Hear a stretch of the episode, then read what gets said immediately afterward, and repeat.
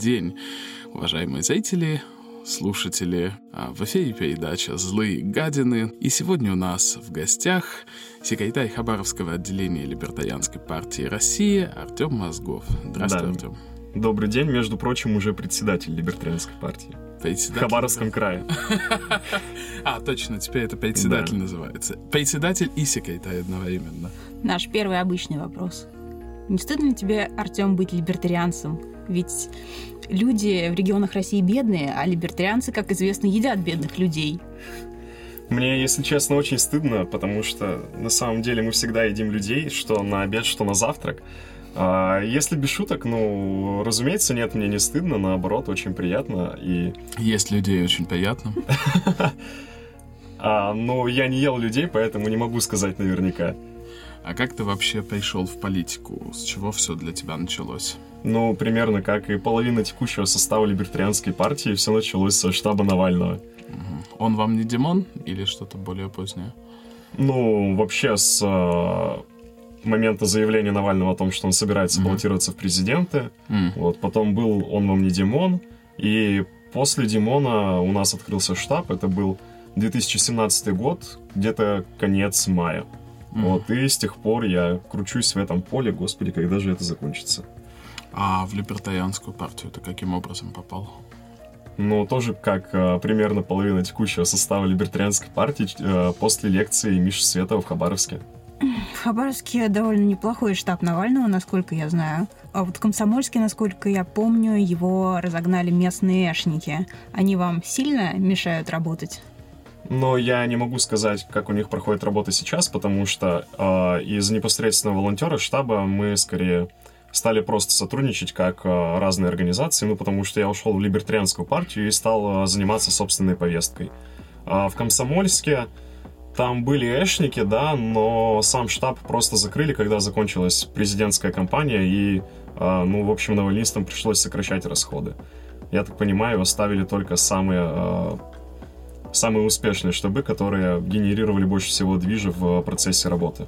Вот, а вообще хабаровские навальнисты хорошие, единственное, у меня к ним претензия, а, надеюсь, они это услышат, а, что вместо того, чтобы попытаться продвинуть какую-то свою мысль, какую-то свою повестку на текущих протестах, они а, взяли на себя функцию СМИ и превратились просто в людей, которые освещают протесты. То есть ничего собственного не генерировали абсолютно. Ну, это по-своему характерно, мне кажется, для многих штабов Навального. То есть не, не каждый регион богат на какую-то дичь, которую можно прям так победоносно, победоносно бороть.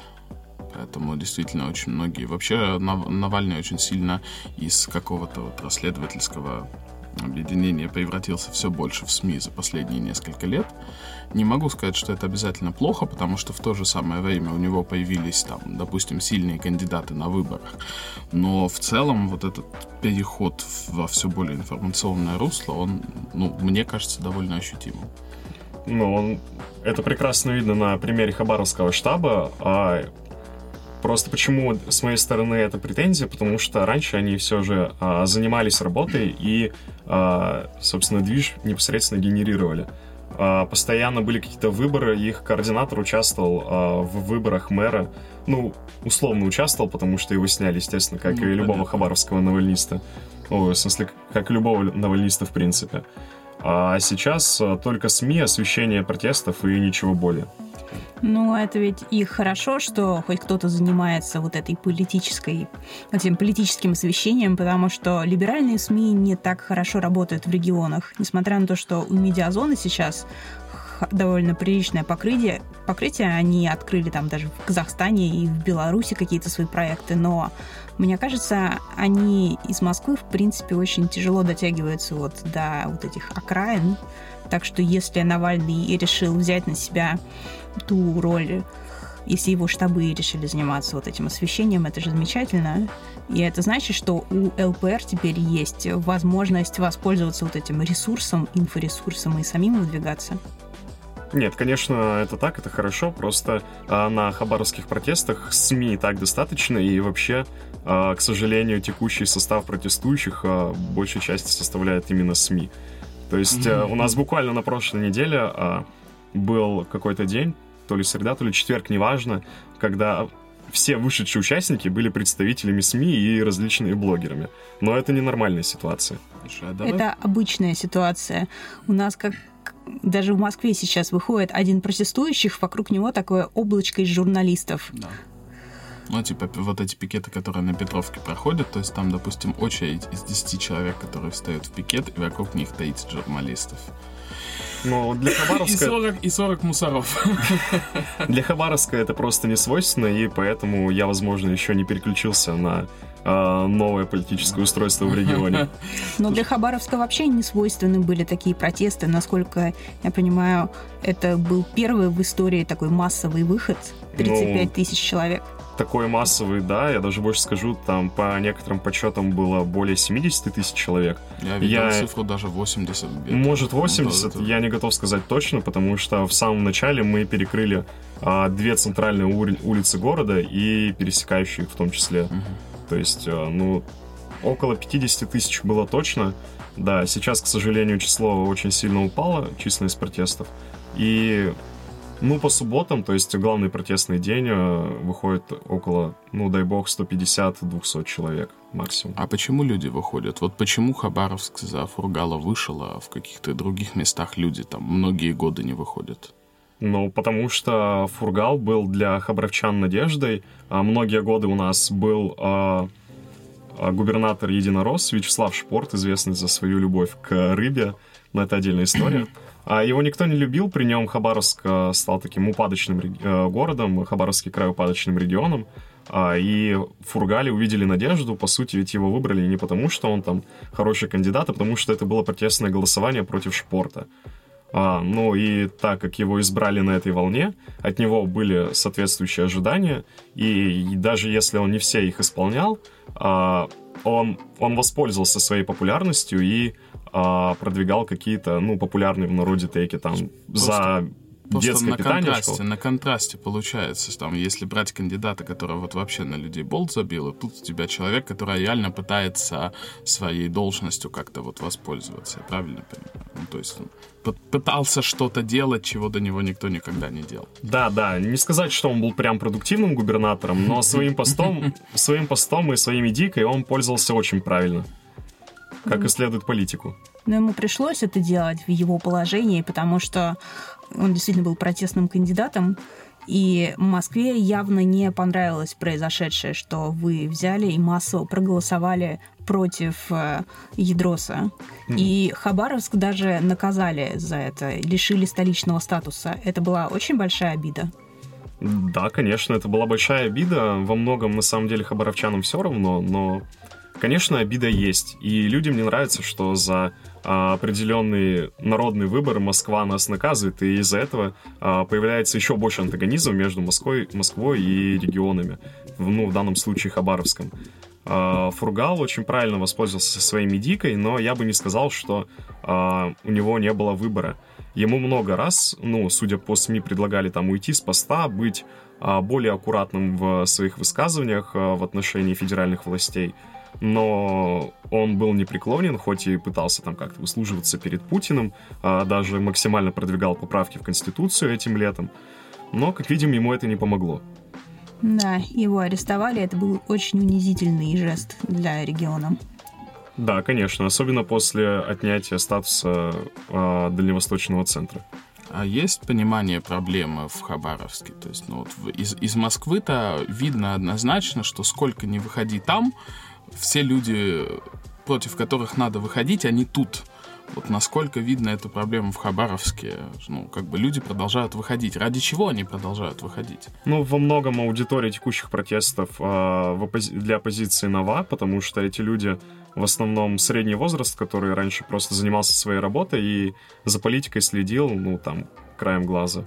А, а так как сейчас они составляют основное ядро, для них это что-то новое, и они еще не могут а, точно установить а, а, причину происходящих а, Они, проблем. про- а- они просто чувствуют потребность вот какое-то гражданское участие проявить, но у них понимания ситуации нет. Ты это хочешь Да, сказать? да, да, так и есть. Всё. И я бы даже сказал, что на самом деле с начала протеста а, этих людей удалось немного обучить и направить их в нужное русло против а, против тех людей, собственно, кто виноват в аресте Фургала. То есть, если сначала там были исключительно профургальские лозунги, свободу Фургалу и в таком духе, то сейчас а, лозунги становятся все более радикальными, конечно, там.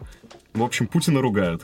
Но, то есть, по, по сути, происходит такая мини-версия 2011 года, когда люди, ну, так, Ну, о- о- осознали Да, необходимость. да, так и есть. А в 2011 году, кстати, Хабаровск, он как, ну, насколько сильно он был вовлечен в волну протестов тогда? Я понимаю, что тогда тебя в протесте еще не было. Да, ми- меня не было в протесте, и, ну, по собственным воспоминаниям, никакого протеста, в принципе, и не было.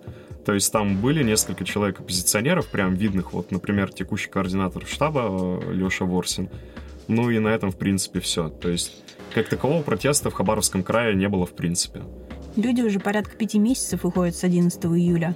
Ты говоришь, что теперь СМИ стало больше, чем самих протестующих. То есть люди уже подустали заниматься протестами. Ну, в смысле, люди устали выходить каждый, каждую субботу и по воскресеньям вы не выходите? Выходим, но не так массово, как по субботам. Ну, каждые выходные выходить, это действительно тяжело для человека, который впервые про- в протестах и не совсем понимает, для чего этим заниматься. Конечно, конечно. Ну, собственно, это и была одна из причин, почему численность так э, резко и быстро упала. Во многом э, фактором еще послужила, собственно, погода, потому что, ну, в Хабаровске довольно холодно, а, и, естественно, люди не готовы стоять по несколько часов на площади в лютые минусовые морозы. Еще виновато отсутствие появления лидеров в протесте, потому что всех видных личностей, кто пытался продвигать свою повестку очень быстро, а, давили силовики. Собственно, я получил две административки за этот протест, и, ну, адвокат рекомендовал мне больше не принимать в них участие, к сожалению. Вот. И То есть там, так чтобы, всех... чтобы не уйти по Дадинской. Да, да, да, так и есть. И так как всех э, видных протестующих, которые часто выступали, давили силовики, лидеры не появились, и прям конкретные требования не сформировались. Сейчас просто с- можно услышать э, различные лозунги, не связанные между собой, там и «Свободу Фургалу», и «Путин вор», а, но конкретных требований у протестующих нет. Они банально ходят по кругу а, и не предъявляют свои конкретные требования. Ну, значит, штаб Навального все правильно делает, что занимается информированием, потому что если не информировать людей, если у них нет понимания, зачем они выходят, то лидеры и не появятся новые. Но, как мы видим, э, освещение и сейчас не, не помогло им появиться. Ну, значит, надо освещать лучше. Вот у белорусов вроде бы как получается без видных лидеров выходить. От Хабаровска до Бреста диктатуре нету места. Да, но я так понимаю, что у белорусов тоже не особо получается. Я, конечно, не очень сильно слежу, что там происходит.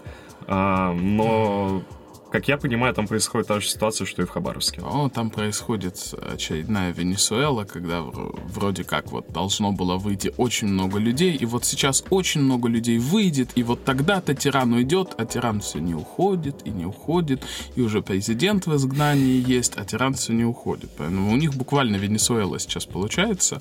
Это очень обидно, я очень надеюсь, что они все-таки возьмут Лукаша измором, но, к сожалению, пока что это выглядит как э, вот очередная история про то, что пришла Демшиза и слила протест. Да, между прочим, именно так это и выглядит. Не совсем. Э, Там же протестное настроение не, не ослабевают.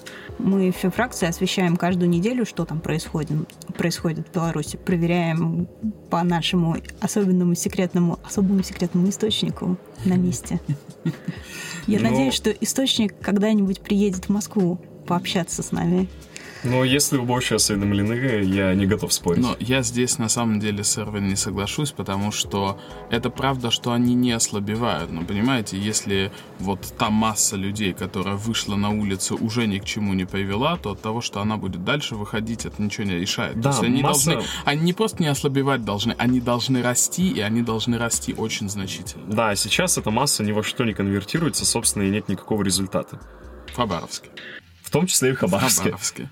Ну, может быть, в Беларуси получится. Я вот, кстати, хотел спросить по поводу лидеров протеста, насколько быстро они у протеста появились, потому что я когда наблюдал за Хабаровском, я видел, что там первые 2-3 недели люди выходили стихийно, абсолютно без какой-то координации, абсолютно без какого-то понимания, чего надо требовать, просто вот накипело и вышли. Это было мое впечатление.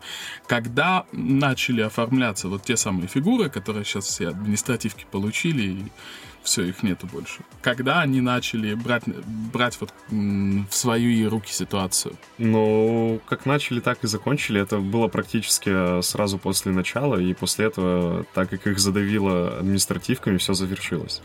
То есть получается, что протест оказался безлидерским не потому, что они слишком поздно начали, а потому что их слишком рано задавили, по Да, сути. да. Потому что а, а из Москвы это совершенно не видно. Это вот такая деталь, о которой мы не знаем. Мы просто очень мало знаем хабаровских политиков. Мы знаем, что вот вышла куча народа.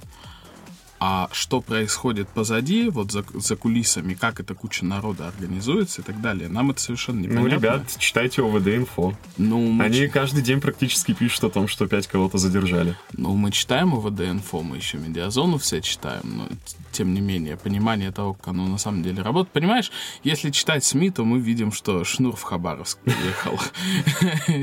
Такой лидер протеста, Ну, самоназванный. нет, да, никто его так и не воспринимал. Слава богу. Даже в том числе Слава среди богу. хабаровчан. То есть, получается, Москва пытается взять Хабаровск избором сейчас и, кажется, берет его успешно. Да, так и есть. Буквально. F. Ну что же вы так? Что же мы так? Ну а что мы... У, у Миши Светова было хорошее видео, почему у Хабаровска ничего не получится. Собственно, и а, все его предсказания сбываются в точности. Потому что нельзя сделать в Хабаровске то, что нужно делать в Москве. Да. Ну, давай, может быть, о чем-то более веселом. Давай про иллюстрации. Давай. А вот ты выступал на митинге, я помню, что у тебя были такие очень огненные лозунги против централизации, и в том числе это требовал иллюстрация. Вот вообще, насколько заходит эта тема, именно тема иллюстрации на Дальнем Востоке? Люди понимают, что это и зачем оно нужно? Но ядро протеста понимает, то есть э, я не просто так выступал, я людей вообще познакомил с этим э, требованием, с требованием иллюстраций, А, и ну, через некоторое время такой лозунг действительно появился, А, часто кричали иллюстрации, и но, к сожалению, так как э, меня все же задавили, и я ушел, я не смог продвигать эту идею дальше, и а, но довольно быстро стихло. Но я не считаю это каким-то своим провалом, я наоборот считаю это вообще важнейшим своим успехом в моей а, политической деятельности. И, разумеется, в дальнейшем ну, надо будет их продвигать дальше. А либертарианские идеи в целом, насколько хорошо в Хабаровске заходят, вот, если судить там по последнему году или полутора годам, которые ты этим занимался там? Да, достаточно заходит. э, Собственно, на фоне жуткой централизации, ужасной э, э, политики по выкачке налогов из регионов, в том числе из Хабаровска, э, из-за чего появляется э, ненависть к москвичам, ненависть к федеральным властям. Э, И на фоне этого, естественно, либертарианские идеи довольно популярны. Просто не все люди еще знают, что это либертарианские идеи, собственно. То есть они такие стихийные анархисты. Ну, не прям анархисты, но многие люди понимают, что во многих их проблемах виновато именно государство. Это мысль, которую я просто очень от многих людей слышу, что вот для русских людей они могут не осознавать, что там либертарианские идеи им близки, но по сути они очень многие тезисы разделяют. Вот такой стихийный антиэтатизм. Но я при этом не вижу, к сожалению, чтобы это переходило в какое-то крупное движение. То есть, может быть, стихийно оно так и есть, но вот какие-то вещи человека останавливают и не дают ему как-то более серьезно эти идеи продвигать. Но во многом это боязнь потерять стабильность. Все же э, люди понимают, что участвуя в протестной политики, они, возможно, могут лишиться работы, лишиться а, своей, а, своей подушки, на которой они Сесть сидят. могут. Вот еще в чем дело. То есть, ну, Ну, в том- в том числе, разумеется. Наверняка же люди это видят. Кажется, сесть это наименьшая из проблем. То есть побуду таким адвокатом дьявола. Но вот федеральный центр не очень хорошо себя ведет по отношению к Хабаровску. Достаточно мягко сформулировала. Достаточно. И не только по отношению к Хабаровску, по отношению к любому региону, который не является Москвой. К Москве тоже не очень хорошо. Это Но очень лучше, чем обидно. к другим. Лу- Давайте честно. А, у нас есть очень много предъяв к центру, но я думаю, что гораздо меньше, чем у других. Само собой, Будем да. честны. Но есть такое ощущение, что Приморье, судя по подступающим оттуда новостям, это несколько дикая земля, где есть существуют такие кланы бизнесменов, которые пользуются не очень хорошими способами, чтобы вести свои дела. Бандюки, короче. Но я Вы не... не боитесь, что если у вас будет больше свободы, то у этих людей тоже будет больше свободы, и это будет шил на мыло? А, э, нет, это на самом деле плохой тейк. Чем больше свободы, тем меньше таких людей, в принципе, может быть, потому что они пользуются государственными институтами, чтобы а, свои бандитские действия узак- узаканивать через каких-то там а, друзей судей и так далее. Ага, вот как это происходит, может быть, ты можешь поподробнее об этом рассказать, потому что это не самая известная часть вашей жизни, особенно в Москве. Но это не самая известная часть жизни, в том числе и в регионах. На самом деле о какой-то каких-то бандитских структурах известно немного. То есть из последних таких громких новостей, собственно, дело Фургала, когда э, снова всплыла информация, что он якобы там в прошлом занимался рэкетом и заказными убийствами в целях продвижения своего бизнеса. А, если говорить именно о Приморье, а не о Хабаровском крае, я точно не готов а, давать какие-то делать какие-то выводы, что там происходит, потому что это вообще другой регион, и я в его жизни, в его политической деятельности вообще никак не принимаю участие. Еще почему Приморье в Приморье, возможно, такое, такие, так много бандитских кланов, потому что это а, любимый дальневосточный регион Путина. Мы знаем, что он каждый год приезжает туда а, на саммит, или как он называется, а, в, который проходит в Дальневосточном федеральном университете. Собственно, почему этот Дальневосточный федеральный университет так хорошо выглядит, но при этом в нем такой ужасный уровень коррупции. Все, к чему прикасается Путин, превращается вовсе не в золото. Ну, о чем и речь? Зато мост построили. Зато мост построили, но он хотя бы не шатается. Ну, кстати, Надеюсь. возвращаясь, возвращаясь к Может теме, к теме местных бандюков, давай поговорим про полицию. А, насколько сильно вообще силовики в Хабаровске субъектны, насколько сильно они контролируют ситуацию? То есть вот они полностью зависят от Москвы или е- здесь есть такое свое местное самодурство в том, что они делают? Нет, они полностью зависимы от центра, когда а, какие-то протестные акции устраивают движения, не имеющие отношения к штабу Навального, не имеющие отношения к ЛПР, а им, в принципе, все разрешают, и силовики относятся к этим акциям достаточно лояльно. Они, разумеется, на них присутствуют, но как-то стоят в сторонке, ра- разговаривают между собой и а, никакой агрессии по отношению к участникам акции не проявляют. Но как только стоит э, организовать такие же аналогичные акции навальнистам или нам, то сразу начинается какая-то дичь. И, разумеется, мы это связываем к- э, со своей ассоциацией, собственно, с э, этими движениями, которые я перечислил. А у вас бывает, что завозят из других городов а, ОМОН, допустим? А, Бывает, но это все на уровне слухов, то есть там а, мамина подруга, там папиного коллеги сказала ему через а, другого друга, что из Ростова приехал а, отряд ОМОНа. Да-да-да, у меня отец работает в ФСБ, сегодня вечером Да-да-да-да-да-да. пришел, да, как в той пасте. Ну, понятно. Но на самом деле э, это имеет, мне кажется, место быть, потому что на... во время летних протестов были прям фотографии с, э, с номерами рейсов, что вот как раз из Ростова, насколько я помню, все же завозили силовиков. Ну, просто в других городах это распространено, и в этом есть логика, потому что гораздо проще бить людей, которые с тобой вообще никак не связаны. И, ну, как бы, когда ты еще вот в эту систему общественную, местную не встроен, А силовики не связывают себя с э, хабаровчанами. Они считают себя какой-то обособленной группой, когда ты сидишь в отделении полиции на каком-нибудь Панькова 19, а они думают, ну, они тебе буквально говорят, что вот ты такой-то самодур, там, ты не гражданин, не исполняешь законы, а ходишь на какие-то а, проплаченные госдепом митинги. То есть они реально не считают а, протестующих какой-то частью гражданского общества и причисляют а, скорее себя к нему. Кстати, об эшниках. Они преследуют мою коллежанку, феминистку Юлию Цветкову из Комсомольска. Да, ЛПР делал пикет по этому поводу в Комсомольске. Спасибо вам большое. На ее защиту даже Amnesty International поднялась.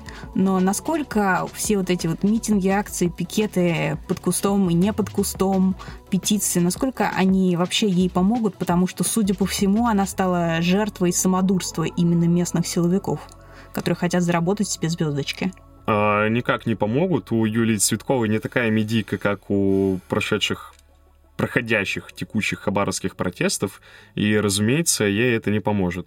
Но, как я понимаю, ее стали меньше прессовать, не знаю, с чем это связано, по-моему, сейчас у нее условка, да?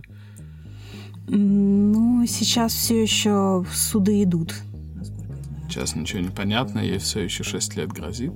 Кстати, очень правильный тезис насчет медики. У нас большая проблема в том, что э, все регионы так или иначе, поскольку у нас все медиаресурсы сосредоточены в Москве и в Питере, мы все смотрим примерно одно и то же, и у нас происходит страшная конкуренция за повестку. То есть, условно говоря, если в Москве что-то происходит, это может начисто задавить в инфополе какую-то местную тему, просто потому что никто не, не, не привык так много на это обращать внимание, потому что там московские СМИ всегда гораздо более активные, чем местные СМИ. Вот это, мне кажется, большой бедой, то, что у нас нет сильных медиаресурсов в регионах, потому что действительно там, когда что-то такое происходит, оно тонет в информационном шуме, и до людей может... Но я бы не сказал, что местные СМИ какие-то слабые, что они недостаточно освещают происходящее в регионах, просто московские СМИ обычно транслируют, а, транслируют а, свои материалы на всю Россию. Их читает, ну, буквально каждый житель России. Это проблема не СМИ, это проблема политики в России, потому что когда у тебя все решения принимаются в Москве, очевидно, что херня, которая в Москве происходит, это то, что интересует абсолютно всех. То есть, если бы у нас была другая ситуация, если бы у нас была децентрализация хоть какая-то, то повестка местных СМИ, местных жителей волновала бы больше, потому что это про их жизнь. А сейчас получается, что про нашу жизнь это что? Это то, что в Кремле решают. Поэтому я понимаю, что как бы это не СМИ виноваты, но вот сам факт того, что центр так много на себя перетягивает внимание, мне кажется, что он негативно сказывается вот именно на каких-то местных делах. Разумеется, ну, что можно сказать, читайте больше региональных СМИ, у нас есть э, замечательный dvhub.ru, который освещает все протесты, освещает а вообще любые хабаровские события. И доставка еды у них лучше, чем у Яндекс Еды э, в Москве, но это так, слово.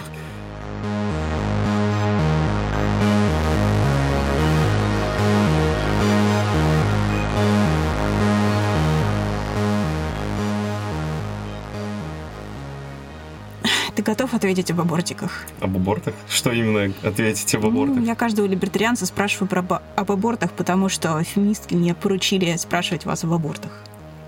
Ну, окей. А, аборты имеют место быть, потому что, ну, в либертарианстве это дискуссионный вопрос, и я придерживаюсь точки зрения, что а, неродившийся плод еще не является субъектным, поэтому аборты это окей. Если Михаил Светов станет диктатором России, прекрасной России будущего. Я бы за это проголосовала однозначно, просто ради лузов. Он запретит аборты? Не знаю. Честно, я не могу сказать. Михаил Сетов никогда не декларировал свое отношение к абортам открыто. Да ладно, у него же видос был на канале про аборты. Ну, может, я пропустил. Ай-яй-яй. Это один из первых Мишиных видосов, и все, абсолютно все его пропустили, по всей видимости. Кроме меня. И ну, кроме всех феминистов. Я просто в основном смотрю его длинные передачи с э, приглашенными гостями, а не пятиминутки. Длинные передачи. И что, о, о чем он там говорит? То есть этот видос, который был якобы нацелен на консерваторов, зашел феминисткам именно, как предупреждение. Злая собака, не входите. Ну что ну, ж ты так, ну, Миша? Там он как бы однозначно свою позицию высказал, что в либертарианстве э, женщина всегда имеет право на аборт и всегда имеет э, контроль над своим телом. Но с точки зрения либертарианства аборт правомерен всегда. Ну вот, э, не советую Это- с Мишей это- Световой, я дал точно такой же ответ. Да.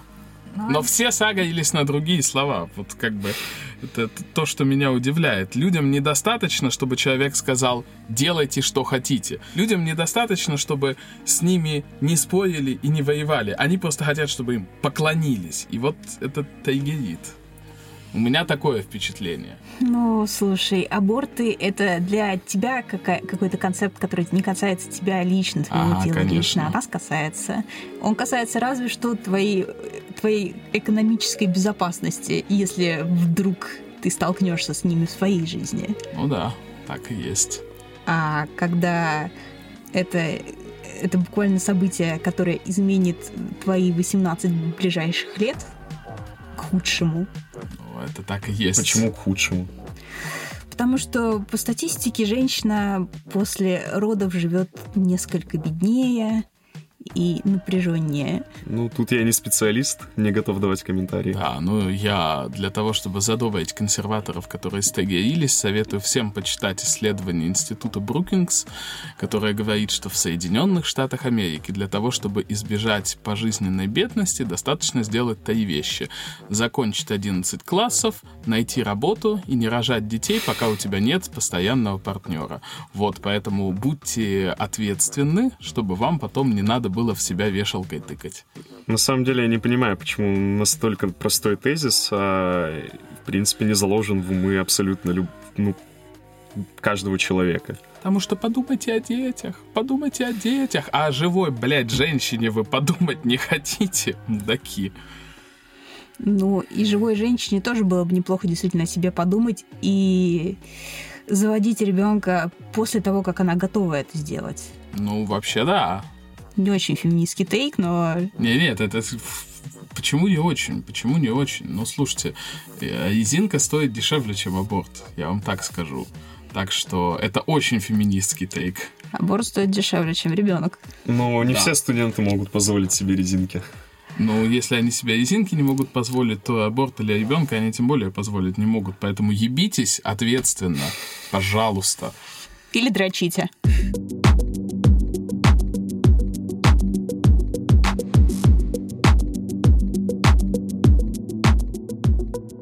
Понравились результаты съезда? Нет, Почему? меня не избрали в ФК. F. С вами был подкаст «Злые Не, ну если говорить серьезно, естественно, понравился. Я не знаю, как он вообще мог а, какому-то человеку не понравиться, учитывая, что мы наконец а, проголосовали за все то, что было должно, что должно было быть отголосовано еще на прошлом съезде и было задавлено просто из-за антагонизма двух а, групп. Да, и теперь вы сдавили эту группу и э, выдавили самых токсичных ваших членов. Поздравляю Мы их, мы их не выдавили, они, они сами, да. Мы выдавили буквально одного человека, который съездил э, товарищу по ебалу. Кажется, ни один подкаст, ни один ролик, ни один ивент с либертарианцами Не теперь может быть без не может, раскола. не может быть без обсуждения этого кейса. Ну, слушайте, это же самое интересное, что произошло в жизни партии за прошедший год. Ну как же иначе? Это одно из самых интересных вещей в оппозиционной политике, потому что это необычно немного. Когда человек Необычно. ударил кого-то по роже и его выгнали. Мне кажется, необычно. довольно стандартная история. Нет, ну когда из-за этого даже партия... Ну, вы говорите, что это не совсем раскол был, потому Это что... откол. Откол. Да. Откол. Отколыш. Но вам не кажется, что вы что-то потеряли все же в процессе, когда эти люди ушли? Не знаю, демократию, плюрализм мнений, репрезентацию регионов. А, нет, потому что их интересовал, интересовала не ре- репрезентативность регионов. Их интересовал генератор. Ну, в принципе, Их, инте- Да. их интересовал партийный ресурс. И когда они поняли, что а, в федеральном комитете у нас паритет, и что в дальнейшем а, так работать с нами не получится, они решили а, устроить псевдораскол и покинуть нас. Понятно. Светов теперь в этическом комитете. Он долго не занимал никаких других должностей, вообще никаких должностей в партии, но теперь вот избрался. Что-то изменилось? Или все осталось по-прежнему? Но так как а, полноценная работа новых федеральных органов еще не начата, естественно, пока ничего не изменилось. Но в дальнейшем, учитывая реформы устава, ну, вообще а, то, что мы приняли новый устав, и что у этического комитета будет больше полномочий, в дальнейшем, естественно, а, это повлияет на а, жизнь внутри партии. Один голос, один биткоин. Описание канала Евгения Магдалица. Ну, как бы... Это рекламная пауза будет у нас вместо крепости будет. Вы давно хотели купить голос члена этического комитета. Сегодня у вас есть уникальная возможность сделать это. Всего за один биткоин. Тебе, Нет, тебе нужно сделать табличку, как у Миши, с QR-кодом на биткоин кошелек. Не, ну вместо этого мы записываем очень раковые рекламные вставки. Но вот, кстати говоря, по поводу, по поводу того, потеряли или нет, мне кажется, что мы действительно очень многое потеряли, но мы потеряли не после раскола, мы потеряли в процессе раскола, просто вот за счет того, что так сильно накалилась обстановка, за счет напряжения, которое наши дорогие коллеги создавали, мы действительно стали гораздо более жесткими к друг другу, чем, наверное, того бы стоило. То есть это то, что мне не очень нравится. Мне все-таки нравился больше такой товарищеский дух. Я очень надеюсь, что вот мы сейчас к этому состоянию возвращаемся, когда ну, это, это все, это уже не будет партия срачей. Я вот не хочу очень сильно партию срачей, которая возникла после предыдущего съезда. Я надеюсь, что вот мы за этот э, выборный цикл полностью это настроение похоронили, и теперь у нас, значит, будем петь кумбая. Ну, дай бог. И на самом деле потеряли не сколько а, какие-то партийные институты, плюрализм мнений, как говорит Эрвин, а потеряли многих хороших людей. У нас в Хабаровске несколько человек откололось. Угнали еще с собой казну. Падлы. Ну, это так, Ты слово. говоришь хороших людей, но они казну угнали. Ну, нас- слушай, 10 тысяч рублей на дороге не валяются. Но у нас твиттер московского отделения спиздили, и главное спиздили, и такие, ой, а кто его вел? А мы не знаем. Я его вела. А, ты его вела. Слушай, ну ты можешь к нам на конкурс админов прийти, поадминить твиттер, который мы у тебя спиздили. Какая мерзость. Просто у людей ни стыда, ни совести. Ну, может быть, эти хорошие люди еще вернутся с казной и с твиттером. Я очень надеюсь, что эти хорошие люди возьмут казну и твиттер как откуп, чтобы мы никогда их больше не видели. Потому что казну и твиттер мы заработаем.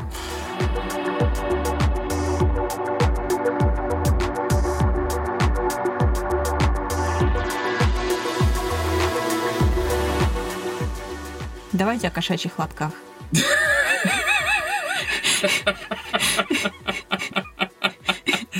Некоторые медийные личности, мне кажется, заняли однозначно сторону раскольников и подают свое мнение как нейтральное, единственно верное.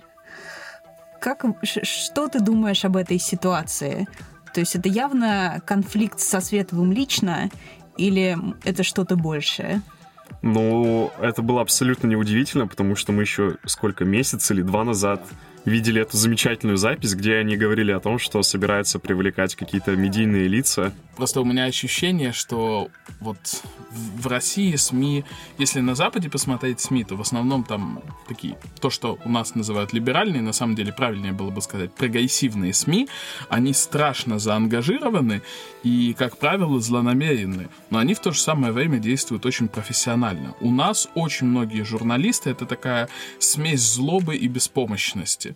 То есть, э, когда СМИ обсираются и пишут какую-то дичь, ты никогда не знаешь, они это написали по дурости или по злому умыслу. Вот когда там вышла статья в «Коммерсанте», там, где, значит, 80% партии, простите, назвали изгнанной кучкой отшельников или как-то так. Я не могу понять, они это пишут потому, что они дебилы или потому, что они очень хорошие друзья с Сережей Бойко. Вот Ну, это- по- по-моему, ответ очевиден. Потому и то, и другое. Ну, просто очень... второе. Ну, может быть, второе, но просто... э- Это то, что, это то, что меня всегда шокирует в российской политике. Ты никогда не можешь понять, человек это делает потому, что он действительно дурак или он притворяется. И очень часто оказывается, что действительно дурак. Ну, слушай, выбирая между глупостью и злонамеренностью, естественно, нужно предполагать в первую очередь злонамеренность. Почему? Да, а, на самом деле это известный тейк, и в... часто в подобных ситуациях все же вскрывается, что речь идет именно о злонамеренности. Я бы так сказал. Злонамеренный человек а, просчитывает свои действия, и он хочет увидеть конкретный результат, и он его анализирует, и как бы он последовательно совершает какие-то разрушительные действия, и он может это сделать наиболее эффективно. В то время как если человек это делает по глупости, он может там один раз случайно попасть, но второй раз он уже не попадет. Злонамеренный человек может методично бить в одну и ту же точку до тех пор, пока она не рухнет. Ну, на примере текущих статей СМИ мы видим, что речь идет именно о битье в одну и ту же точку. То есть вы хотите мне сказать, что подставка под чай Екатерины Михайловны действует злонамеренно? Ну, подставка под чай Екатерины Михайловны однозначно действует злонамеренно, потому что, ну, во-первых, человек, сформулировавший теорию удвоенного времени, не может быть дураком, как мы знаем. Это человек глубоко интеллектуальный, во-первых. Во-вторых, э, очень часто, как можно определить мудака в СМИ? Очень часто они начинают завираться, считая, что все, они уже победили, и они уже как бы отменили оппонента, и оппонент не вернется и не ужалит их в задницу. И они начинают откровенно лгать, вот как Милов откровенно лгал про Светова, как Хамак откровенно лгал про Светова. Так и Майкл Наки начал откровенно лгать про Светова, и это сразу выдает предвзятость, потому что человек писал, писал, писал, писал, писал, и ты такой, ну все, я достаточно много написал, написал, все, он уже не вернется, теперь я могу, значит, все что угодно, любую шизу продавать. И они начинают продавать шизу, и тут же становится понятно, что они с самого начала это делали целенаправленно. Я единственное не понимаю, с какой целью, вот это как раз та самая смесь дурости и злонамеренности, потому что делает-то он, может быть, это из злонамеренных каких-то соображений. Это не отменяет того, что он идиот. Но, возможно, они не хотят опускать э, Светова на рынок публичных мнений. Возможно. Конечно, не хотят. Они Но и это играет пускать. огромную роль, потому что, очевидно, Светов э, своей медийностью может составить им конкуренцию. Пока что они создают эффект Стрейзен на самом деле, потому что если посмотреть на просмотры ночи выборов, то это был, э, по-моему, топовый стрим на тот момент в российском ютубе. Вот на, ну, из, из всего, что выходило в ночь выборов, он даже в тренды ютуба вошел. То есть, как бы, вот спасибо, отменили, мы теперь в трендах ютуба.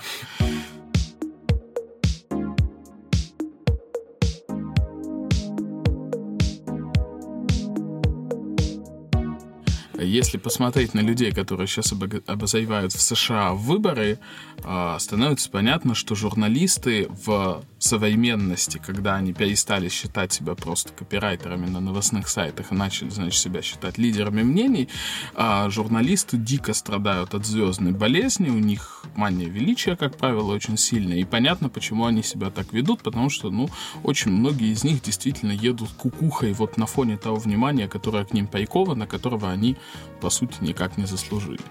Так что я думаю, что мы просто переживаем то же самое, что весь остальной мир переживает, что у нас журналист становится новым видом селебрити. Это теперь как голливудская звезда.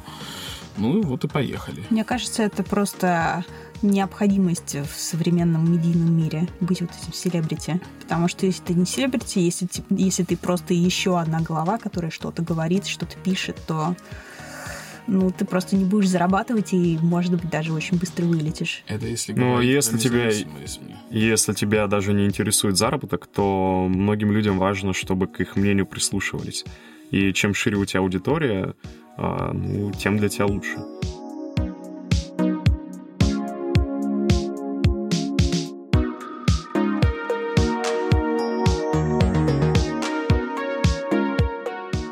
Я говорила о Юлии Цветковой, и некоторые другие деятели с Дальнего Востока, которые у нас были, говорили, что у вас очень такое комьюнити плотное, и все друг друга знают.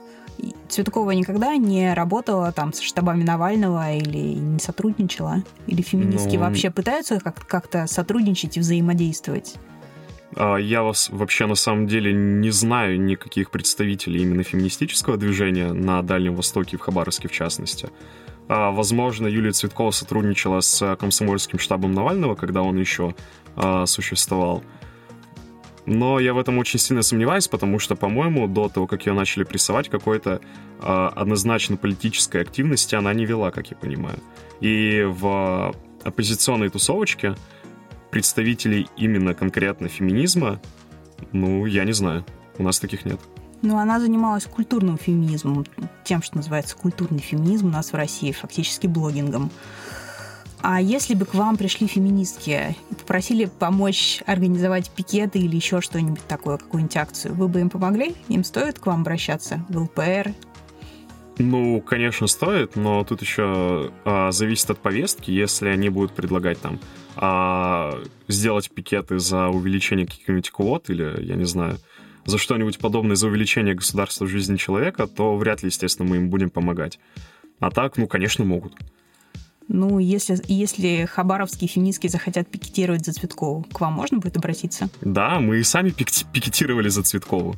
Да, я помню.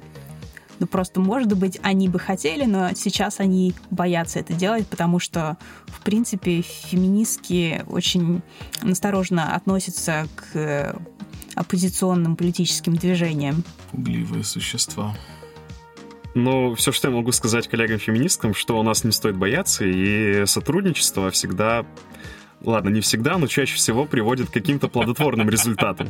Да, мы вы слышали. Теперь у вас нет никаких оправданий не пикетировать в Хабаровске. Так. Очень интересно. А в хабаровской политике много женщин? Они там вообще есть? Прям именно политиков женщин нет. Ну, я есть виду, просто там активисток, может быть. Рядовые активистки, да, есть. У нас в отделении есть э, девочка из Комсомольска, она сторонница еще. Ну вот, да, есть. Но лидеры мнений именно это в основном мужчины. Да. То есть, на самом деле, вот э, это, эта категория, это на самом деле поле непаханное. То есть, можно еще очень много женщин вовлекать в политику, в активизм перед тем, как наступит насыщение. Правильно понимаю? Есть, ну, их, их немного. Само собой, но это зависит еще от желания, собственно, самих женщин. Хм. Пока что таких а, а, очевидных потугов участвовать в политике, по крайней мере, в Хабаровском крае, мы не наблюдаем. Но это такой порочный круг. То есть женщины идут туда, где женщины уже более-менее представлены, потому что тяжело участвовать во всяких мужских политических структурах. Но тебя могут там за жопу схватить. Если ты идешь к левакам, конечно же.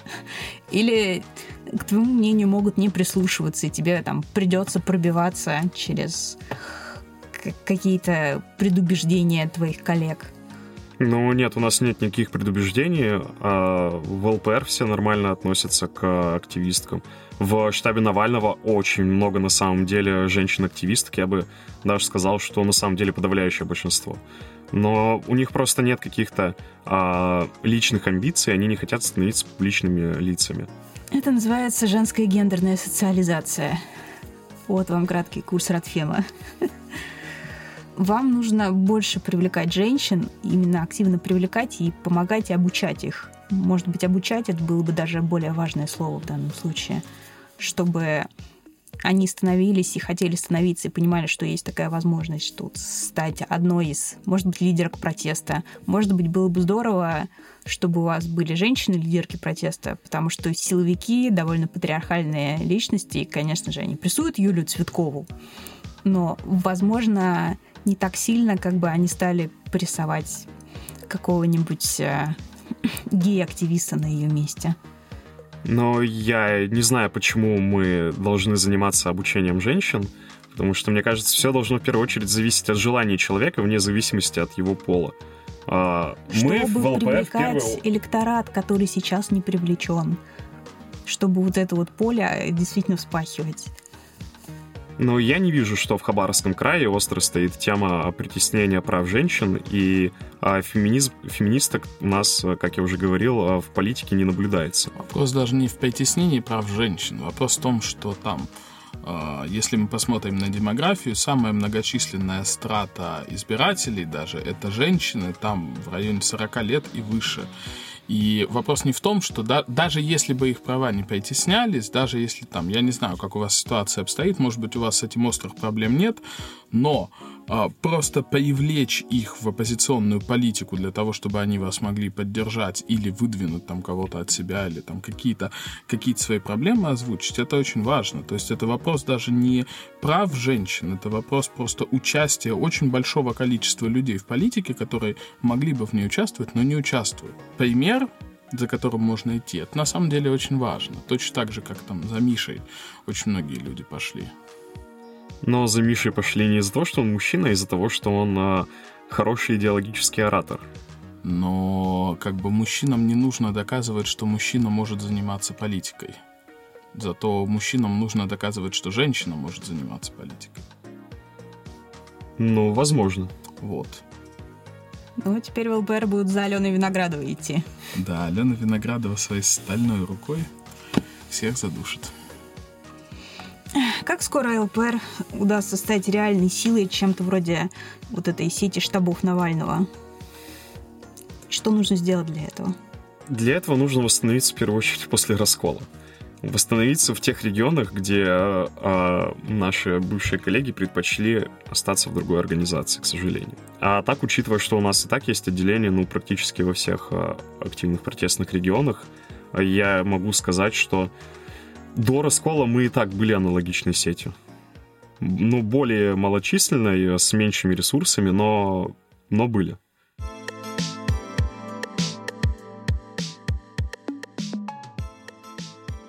Что вы будете делать сейчас, после того, как восстановитесь?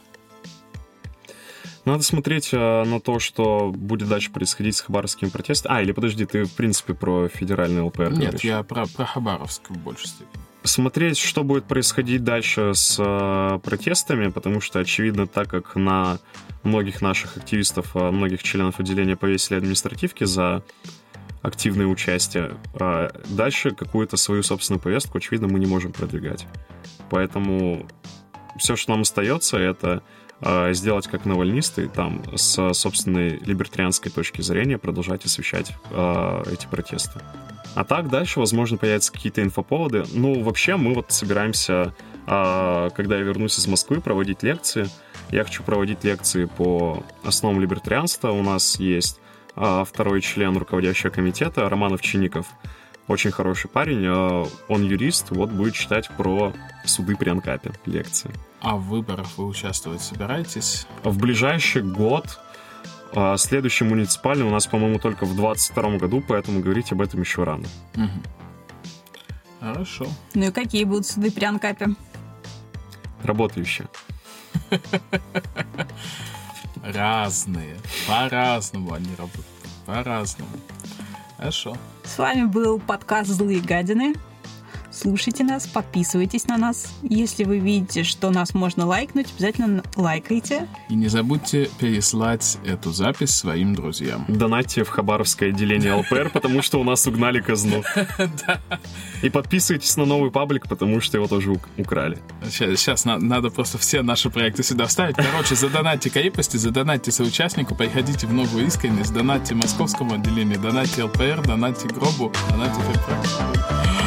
Но в первую очередь Хабаровскому отделению.